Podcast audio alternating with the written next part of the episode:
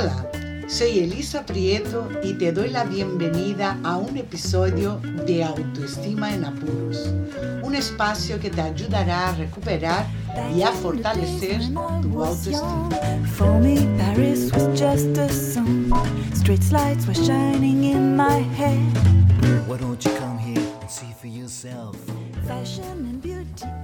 Hola, ¿qué tal estás? Siempre empiezo mis episodios de la misma manera. Te pregunto cómo estás para a continuación contarte cómo me siento. Hoy no te voy a decir que estoy rebosando de alegría, de positividad y vitalidad como suelo contar. Hoy más bien estoy melancólica, pensativa, callada observando mis pensamientos, observando las palabras que pasan a grandes velocidades por mi mente. La comunicación es muy importante porque las palabras tienen poder. Según Sófocles, antiguo poeta de tragedia griega, una palabra es suficiente para hacer y deshacer el destino de un hombre. Creo en el poder de las palabras, tanto en el sentido positivo como negativo. Ya decía Miguel Ruiz en su libro Los Cuatro Acuerdos, sé impecable con tus palabras. En mi trabajo, en las sesiones individuales, lo primero que les enseño es a observar los pensamientos y hacer con ellos un diario. Tienes que ser consciente de cómo te hablas, de cómo te tratas para poder hacer un cambio en tu vida, el que sea. Los pensamientos mueven emociones y ambos hacen que actúes. Si piensas bien con las palabras adecuadas, podrás lograr lo que quieres al menos a nivel emocional, te sentirás bien contigo misma, te sentirás probablemente en paz y imponderada. Pero hoy no voy a decirte cómo deberías pensar. Voy a compartir contigo un texto de Lotar, El poder y belleza de las palabras. Lo he resumido un poco para que el episodio no quede muy largo. Espero que no le moleste al autor. Su texto me encantó y espero que te guste.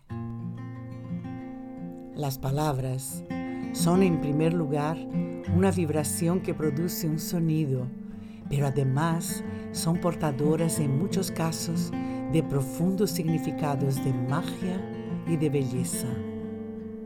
Su reverberación nos calma o nos inquieta, y eso debe principalmente al mensaje que su sonido lleva. Y como se ha podido demostrar empíricamente, sanan y destruyen, acarician y golpean, te disminuyen como también te pueden engrandecer y inspirar. Que con iguales empleemos con la mayor conciencia, bien pudiera además ser creadoras de la realidad que experimentas. Es muy importante emplearlas de la manera más impecable posible, pues la mente humana acepta aquello que expresa. Y si eso no es totalmente claro y preciso, no se podrá alcanzar el mensaje correcto que lleve al paso adecuado. Y en ese texto te comparto seis de las más bellas palabras del mundo que he seleccionado para ti. No solo por su hermosa sonoridad, sino por la luz que porta consigo con su mensaje para tu evolución y mayor bien. Toma mi mano, te acompaño en esto con amor. Para comenzar, te compartiré tres palabras del fascinante Japón. Wabi Sabi. Wabi podemos traducirlo como la sublime belleza de lo simple y Sabi como la belleza de lo imperfecto que aparece con el paso del tiempo y su desgaste. Se basan en tres premisas naturales. Nada es permanente, nada es perfecto y nada está completo. Kai-sen. Kai, traducido como cambio, y Zen como bueno o algo mejor.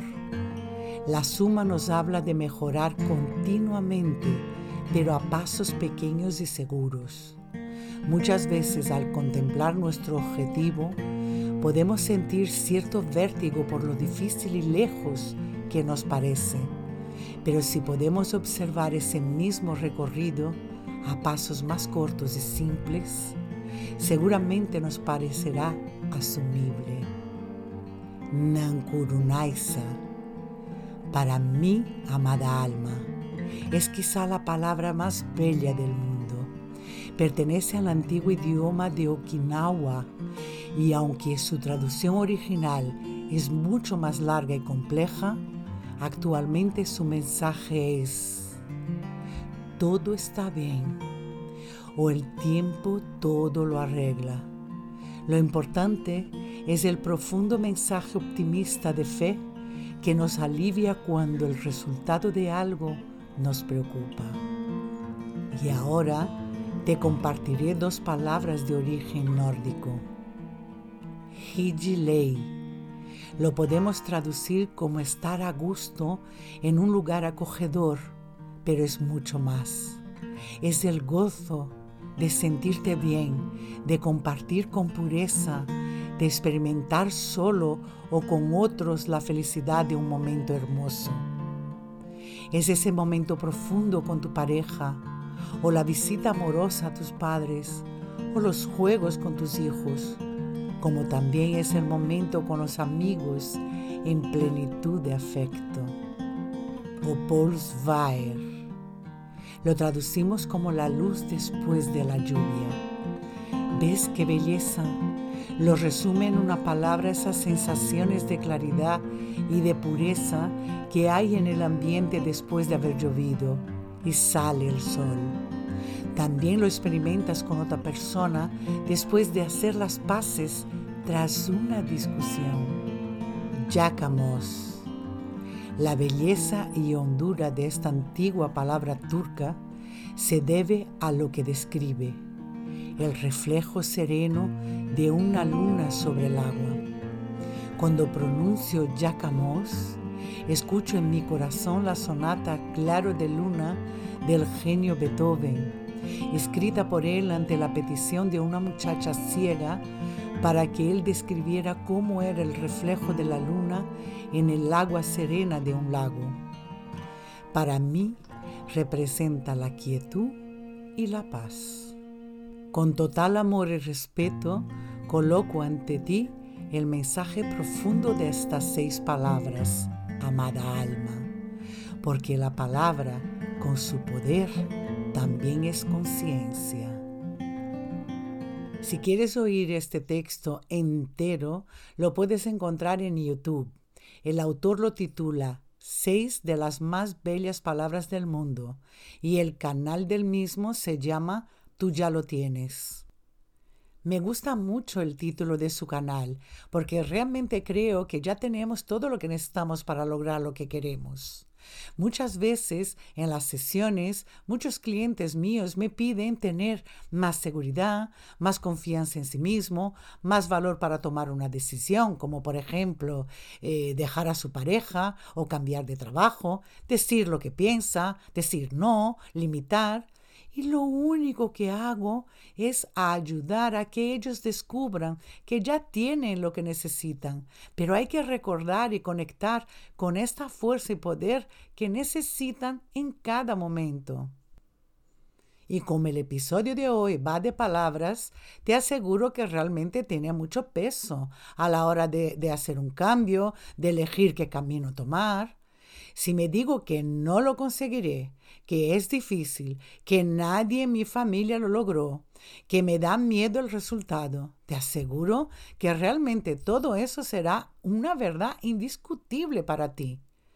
Si te dices que lo lograrás, que tú puedes, que es posible, te aseguro que será mucho más fácil. No es que por arte de magia, por pensar en, positivo, lo vas a conseguir, pero sí vas a motivarte para lograr lo que quieres. Recuerda que lo que te dices y cómo te lo dices va a influenciar en el resultado final. Para mí, la parte más importante de la autoestima es el autoconcepto. Y esa idea o visión que tienes de ti está compuesta por palabras que salen de tus experiencias y aprendizajes. Así que la clave para un cambio es el diálogo interno, las palabras que utilizas para definirte y dialogar contigo misma. Sé impecable, correcta y elegante con tus palabras. Hasta el próximo episodio. Chao.